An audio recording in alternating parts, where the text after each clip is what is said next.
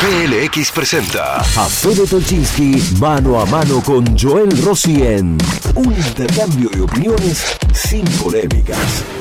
o más o menos. Esto es Fair Play.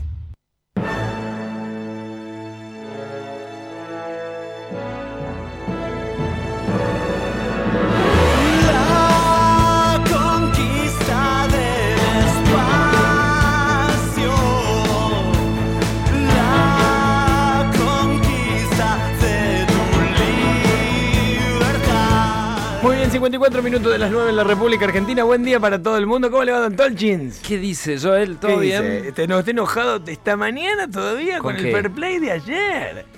¿Por qué? No, no me acuerdo. Pasan tantas ¿Cómo- cosas. cómo- Ese es un, un tema de Fair Play, ¿no? Porque a mí ¿Cómo ya me agarras medio cansado. ¿Cómo yo- un liberal como vos, de la primera hora, ortodoxamente liberal? No, yo no- el, el- la etiqueta de ortodoxo no me la pondría. ¿Qué sé bueno, yo? liberal, ortodoxo. Alguien que se siente afín a las ideas que han expresado ciertos autores liberales. Bueno, nada. ¿cómo un liberal de la primera hora como vos? ¿Cómo un liberal de la primera hora como vos eh, insiste ¿En el Estado benefactor? Estoy Ah, el IFE. sorprendido. No, no, es que. no, Estoy sorprendido. No importa, No, lo dejemos ahí, ya lo sí, discutimos ayer. Bueno, vamos a lo siguiente. Atención con esto.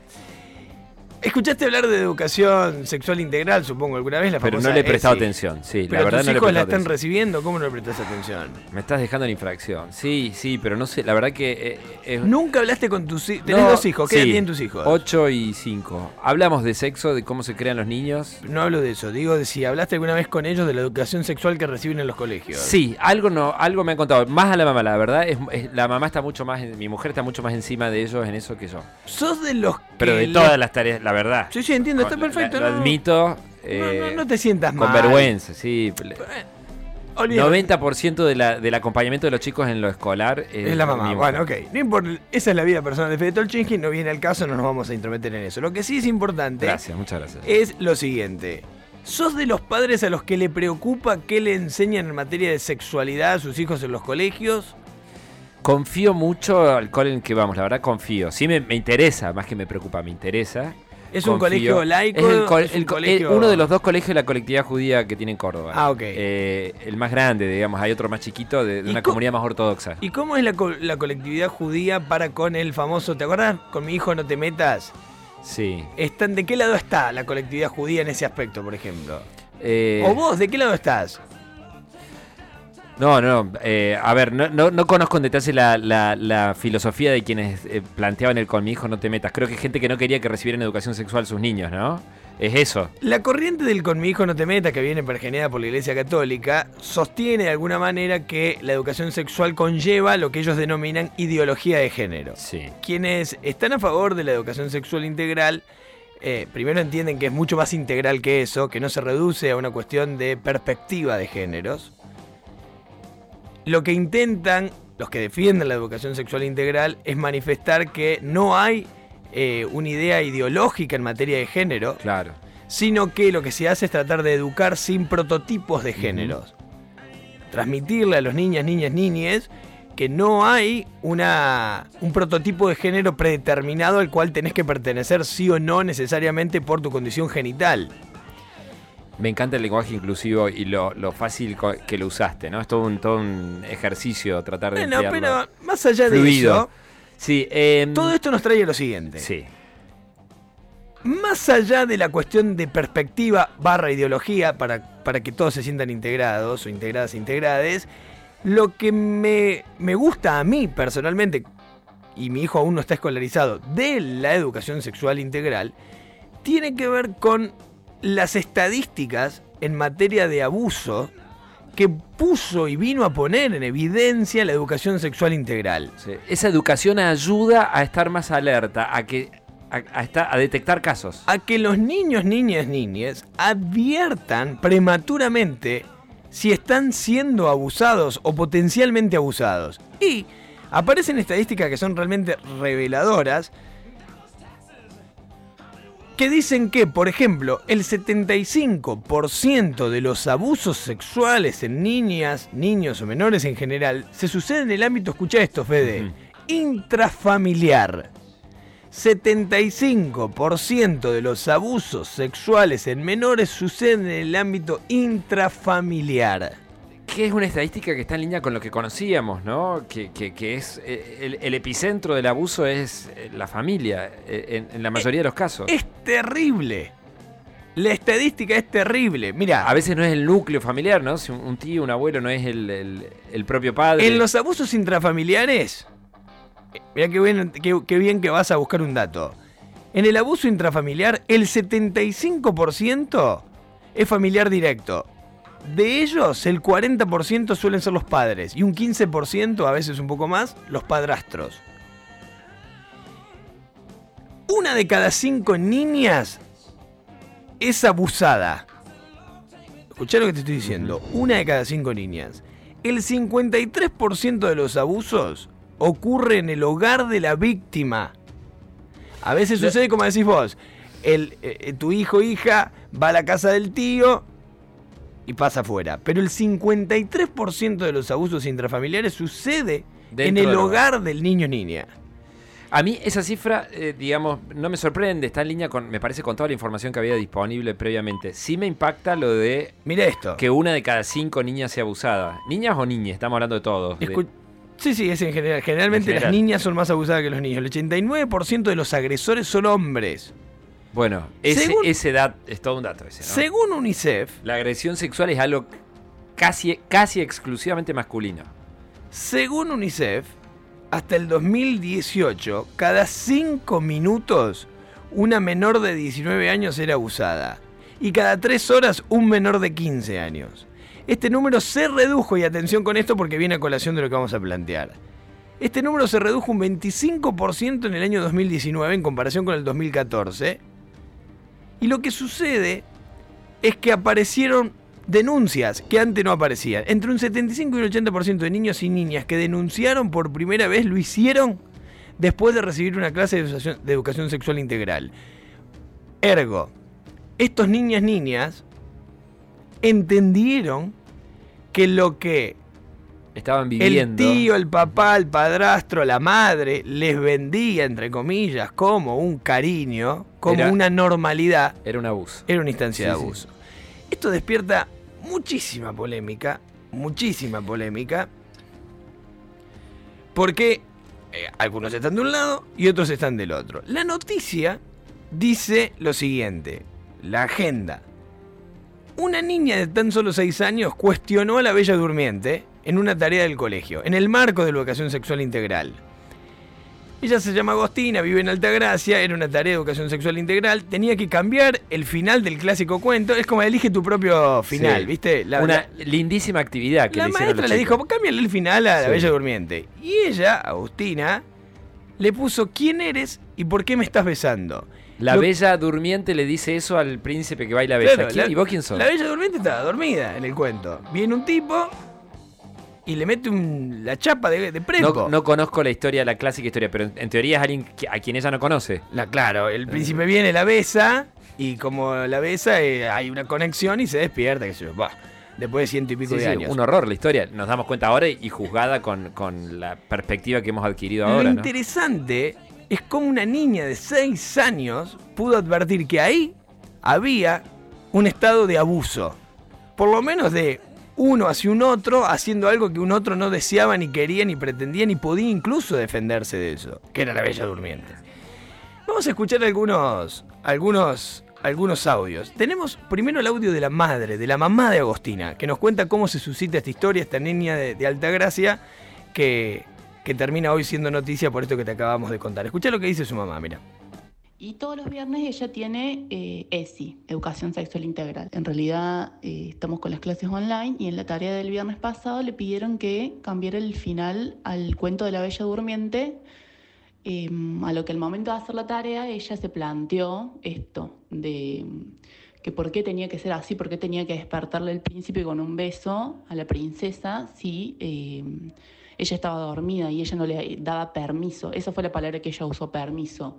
A lo cual yo ahí le expliqué que la palabra correcta era consentimiento, en realidad, eh, que ella ya lo tiene claro porque nosotros, mamá y papá, le hablamos desde muy chiquita de estas cuestiones, cambiamos la palabra permiso por consentimiento, que porque nada, nos ocupamos de eso, de educarla eh, en ese marco de eh, tratar de charlar bien todas estas cuestiones para poder prevenir.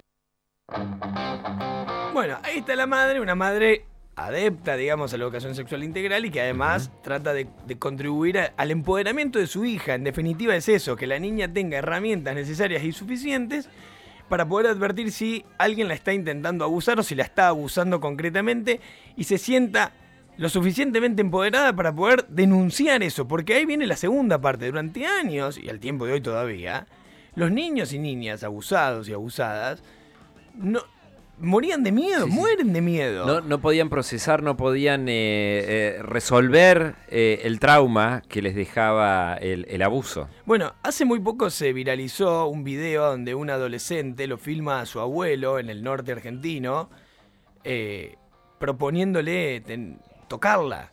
Y ella lo filma con el celular y le dice, no, no, no, abuelo, otra vez no. Y ella, dale, es un ratito, le dice el abuelo, para que veas que esto que yo te estoy contando en estadísticas se suscita en serio en el ámbito claro, familiar. Bueno, aparecen cientos de versiones en relación a la educación sexual integral. Hasta acá, el porqué de la importancia según mi óptica y los ejemplos concretos. Coincido. Vamos a escuchar a Laura Velasco. Ella es vocera del Frente por la ESI eh, y habla de la importancia de la escuela, de la escuela, en materia de educación sexual integral eh, para lograr algunas cuestiones como esta que te contamos. Mira. Por eso es fundamental el rol de la escuela, porque justamente cuando los chicos son abusados en el, en el ámbito intrafamiliar, y por eso tan grave decir con mis hijos no te metas, los niños y las niñas no son propiedad de la familia, la escuela es el lugar donde los niños desde la más temprana edad aprenden qué no quieren que hagan con su cuerpo, que son ellos, tienen derecho, eh, son soberanos sobre su cuerpo. La importancia de la escuela y del empoderamiento de los niños y niñas en relación a, a recibir educación sexual integral. Pero hay voces contrarias. Salimos a Como buscar vos voces mencionabas, contrarias. sobre todo gente relacionada con, con ciertas instituciones eh, de la Iglesia Católica. Néstor Mercado es vocero de esta corriente con mis hijos no te metas. Y plantea el siguiente debate en torno a educación sexual integral. Escucha. Los padres tenemos problemas con la ideología de género. La, Agencia Amer- Americana de, Pediatría ha dicho que la ideología de género es peligrosa para los niños. No corresponde con la biología. Yo nací varón anatómicamente y biológicamente. En la concepción de género, este, uno es una construcción cultural. Entonces se le va a enseñar a los chicos que hay una posibilidad muy extendida de que pueda ser un hombre o no, que no es lo que nació. Bueno, los que defienden la instrumentación de la educación sexual integral, primero dicen que se educa sin una ide- idea de género definida. Que no se busca, no se pretende. Que esa lo- es una de las este claves de, Claro. de- de- de la corriente. Claro, no la se, corriente. no se hace una educación estereotipada en géneros, Sí. que es muy distinto a lo que plantea Mercado, según lo que dicen lo- los otros. Pero Mercado tira la pelota afuera y habla del con tus hijos no te metas desde un lugar de posesión sobre los hijos, que es lo que ahora Laura Velasco la vas a volver a escuchar, le, contra- le, le- le argumenta y le dice, pará, tus hijos no son tuyos porque ya está comprobado que el 75% de los abusos son en el seno intrafamiliar. Por ende, alguien los tiene que empoderar. Claramente los padres en muchos casos, en la gran mayoría de estos donde hay abusos, no lo hacen, claramente. Y reducir la educación sexual integral solamente a una idea de idea, que ni siquiera es real, a una idea de ideología de género, es un reduccionismo muy grande que atenta contra una herramienta fundamental para los niños y niñas en todo su desarrollo de vida. Mirá lo que dice Laura Velasco, que eh, la escuchábamos recién, en torno a los jardines, por ejemplo, donde desde muy chiquito ya, se trabaja en estas cuestiones de educación sexual integral. Escucha. En Jardín de Infantes, como en todo contenido educativo, se trabajan cuestiones que tienen que ver con la afectividad, que tienen que ver con el cuidado del cuerpo, lo que decíamos recién, muy importante, la prevención de las formas de abuso. Entonces los niños eh, aprenden también a- a relacionarse sin estereotipos de género. Este tipo de cosas eh, se trabajan desde el jardín, pero después... Sin estereotipos de géneros, eso es lo que trata de, de transmitir. Acordate que el 47% de las víctimas de abuso tiene entre 6 y 12 años, el 28% entre 0 y 5 y el 25% entre 13 y y 17. Vamos a escuchar un audio más. A ver. este va a despertar la polémica y acá nos vamos a ir al teléfono para ver si podemos contrariarlo o no. Ezequiel Baigorria es psicólogo clínico y asesor de padres anti-educación sexual integral. Dice lo siguiente, escucha. La ESI para mí promueve el abuso sexual infantil y proporciona el escenario para que esto ocurra. Este es un material que se llama ESI es parte de la vida. Dice de qué podemos hablar con niños de entre 2 y 9 años, habla de la masturbación, de niños de entre 10 y 14 años de los juegos presexuales y sexuales. Para mí como psicólogo esto es una iniciación temprana en la sexualidad eh, de los niños. La masturbación, el jugar y el toqueteo de las zonas erógenas en niños de hasta 5 años es normal, a partir de los 5 años no, de hecho es un indicador de abuso sexual. Entonces, un nene que tiene una masturbación compulsiva a los 6, 7, 8 años eh, es un indicador en donde hay que indagar si hay abuso o no. Si un material promueve esto, lo banaliza y nos está quitando una herramienta importante para detectar si realmente el chico está siendo abusado o no. Terrible lo que plantea Baigorria porque dice la ESI es la herramienta clave para perpetrar los abusos sexuales en menores.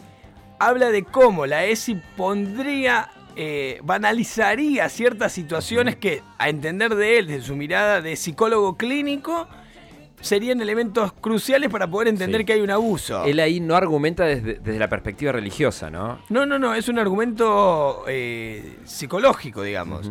Dice, si, natural, si a los niños los empujan a naturalizar ciertas situaciones, nos vamos a perder los psicólogos la posibilidad de advertir ahí síntomas, digamos, de abusos. ¿Qué querés que te diga? Me excede, me excede. Vamos a ir al teléfono. Está. Mariana Palmero, ella es docente de la Universidad Nacional de Córdoba, capacitadora docente del Instituto de Capacitación de UPC, trabajó en talleres de ESI y dirigió tesis incluso sobre ESI en primaria. Mariana, bienvenida a Pulso, a Fair Play. Joel Rossi y Federico Tolchinski te saludan. ¿Cómo estás? Hola, ¿qué tal? Buen día, ¿cómo están? Muy Un bien. gusto saludarles. Igualmente. Gracias por atendernos. Bueno, eh, ¿es posible que la educación sexual integral, en los términos que está planteada, sirva para ocultar síntomas de abusos, como lo plantea este psicólogo? Eh, estaba escuchando y recordé, bueno, ayer también cuando, cuando charlaba con la gente de la producción, yo recordé mm, algunos datos, eh, porque por ahí esto es importante, en- él lo, vos decís lo plantea desde el punto de vista científico, pero por ahí buscar algunos datos. En enero pasado, el Ministerio Público Tutelar porteño, por citar algún ejemplo, eh, reveló algunos datos muy importantes y dijo que el 80% de los niños y niñas abusados pudieron contarlo en el marco de la escuela y que fue muchas veces eh, generado en los espacios o que fueron los espacios que generaron estos diálogos vinculados con la educación sexual integral. Eh, me parece que, y, y un poco también a partir de lo que ustedes comentaban antes, ahí cuando estaba fuera de aire yo, eh, que tiene que ver con esta, con ciertos prejuicios o con ciertas miradas en relación a, y el desconocimiento también profundo, considero, la educación, la ley de educación sexual integral se sancionó en el año 2006 y se crea el Programa Nacional de Educación Sexual Integral para trabajar en las escuelas. Y aparte, digo, estamos hablando de una norma que tiene, va a cumplir 15 años el año que viene y que inclusive es, es este, dable ya revisarla. Eh, al menos eh, en, en la práctica y en lo que, lo que los estudiantes manifiestan, eh, no ha sido así. Mariana, no, no tenemos mirá, conocimiento de eso. Eh, lo- te quiero, quiero hacer escuchar de un audio que pusimos hace un rato, que es el de Néstor Mercado. Él es vocero de mis Sí. hijos, eh, de Con mis hijos no te metas. Con mis hijos no te metas, Quiero que sí. lo escuches y, y me digas cuál es tu postura en relación a lo que él plantea. A ver, ponelo por favor. Padre, tenemos problemas con la ideología de género. La, la Agencia Amer- Americana de, de Pediatría ha dicho que la ideología de género es peligrosa para los niños. No corresponde con la biología. Yo nací varón anatómicamente y biológicamente. En la concepción de género, este, uno es una construcción cultural. Entonces se le va a enseñar a los chicos que hay una posibilidad muy extendida de que pueda ser un hombre o no, que no es lo que nació. ¿Se le enseña a los niños, niñas en los colegios a través de la educación sexual integral, Mariana, eh, que puede ser un hombre o no, una mujer o no? Eh, no, no, porque en realidad, bueno, habría que este, este Esa es una tendría disto- que leer. es una Claro, distorsión. es una distorsión. El- en la resolución que reglamenta la ley, ¿no? Del Consejo Federal de Educación, que recordemos que es la reunión de todas las autoridades educativas de todas las provincias y Ciudad de Buenos Aires, eh, hay como, mm, eh, digo, en términos conceptuales, cinco ejes conceptuales aborda, se abordan desde la ley. Se trabaja el cuidado del cuerpo y la salud, la valoración de la afectividad, garantizar la equidad de género, respetar la diversidad y el ejercicio pleno de los derechos. Eh, hay como, Para Mariana, como una mirada perdón. distorsionada. Perdón, ¿Lo ¿no? podemos Sí. repetir? Porque ahí está la clave. de Por todo. supuesto. Ese es el cierre Claro. perfecto. Son Claro. Los cinco Es- puntos de la ley de educación sexual integral. Eh, son cinco ejes conceptuales a partir de los que se trabajan distintas cuestiones en distintos niveles. A ver. Cuidar el cuerpo y la salud. Valorar la afectividad. Garantizar la equidad de género. Respetar la diversidad. Y ejercer nuestro de- nuestros derechos Digamos, plenos. eh, ga- garantizar la equidad de género no implica eh, ignorar eh, en la información de... eh, Exactamente. bien. Ningún tipo, además la ideología de género, digo, es un prejuicio, es una mirada en relación, inclusive a una postura política que hay en, en defensa de la igualdad, de la equidad, de la diversidad. Y así, bueno, después sería muy interesante que este que quien quiere informarse vea qué se trabaja, porque para nivel inicial, recién hablaban de los jardines de infantes y demás, cómo se trabaja, es el reconocimiento del cuerpo, es eh, las cuestiones vinculadas a cómo se, la gestación, el nacimiento, la adquisición de pautas de cuidado y autoprotección para el propio cuerpo, el concepto de intimidad, la importancia de que los niños y las niñas aprendan que, eh, que tienen posibilidad de decisión y decir, no, esto no quiero, esto no me gusta. La necesidad y lo importante que es no guardar secretos, por ejemplo, ¿no? Se le trabaja con niños y niñas, ¿no? Digo eso para, para, como para tirar, para derribar algunos mitos. Ya en la primaria se avanza un poco más y que tienen que ver con el, cuerpo humano como totalidad de afecto, se trabaja las cuestiones de los cuidados y ya empezamos a trabajar los procesos de crecimiento, madur- maduración, eh, los cambios que experimentan niños y niñas a partir de crecimiento. Se trabaja ahí ya fuertemente la cuestión de la igualdad de, de las distintas configuraciones familiares, la cuestión, la prevención de, eh, digo, la, la cuestión de los vínculos eh, afectivos entre pares, entre compañeros, la- los vínculos en las relaciones de pareja. Por eso también decimos que la ley de educación eh, sexual integral es una gran herramienta para trabajar en contra de la violencia de género. Y en el nivel secundario seguimos trabajando con cambios y ahí ya es la cuestión de la experiencia de ser jóvenes, eh, trabajar con eh, para, para eh, sobre los estereotipos que hay de belleza, ¿no? Esta idea de la belleza hegemónica, y ahí sí trabajar cuestiones de autocuidado, de cuidado, de lo que tiene que ver con la educación, eh, con la reproducción, con el embarazo, con el parto, la maternidad, los embarazos no intencionales, y trabajar muy fuerte la construcción de los lazos vinculados con la pareja, con el amor, la necesidad de, eh, de construir noviazgos y vínculos no violentos, y analizar críticamente también las formas que, sobre lo que se entiende que es lo femenino, lo masculino. Eh, se trabaja también la cuestión de la vulneración de derechos sexuales, la discriminación, la violencia, el acoso, eh, la violencia de género, digo, por, por citar algunas temáticas o algunas miradas y algún contenido que se puede trabajar y también se trabaja a nivel de la formación de los docentes, quienes están estudiando para ser maestros, maestras, profesores y eh, que tienen que ver con eh, el conocimiento de la normativa, el conocimiento de la complejidad de los procesos de la construcción de la sexualidad, de la construcción de género, eh, cómo lo- los y las docentes tenemos que permitir esos espacios que en definitiva son espacios de diálogo. Muchos jóvenes han referido mm, en ocasión de de un trabajo que hicimos en, un- en una escuela secundaria, ellos decían, demandaban hablar con docentes de estas cuestiones y eh, indicaban que la información la terminan recibiendo entre pares, ¿no? Y por ahí también hay mucho desconocimiento y de lo que se trata es que es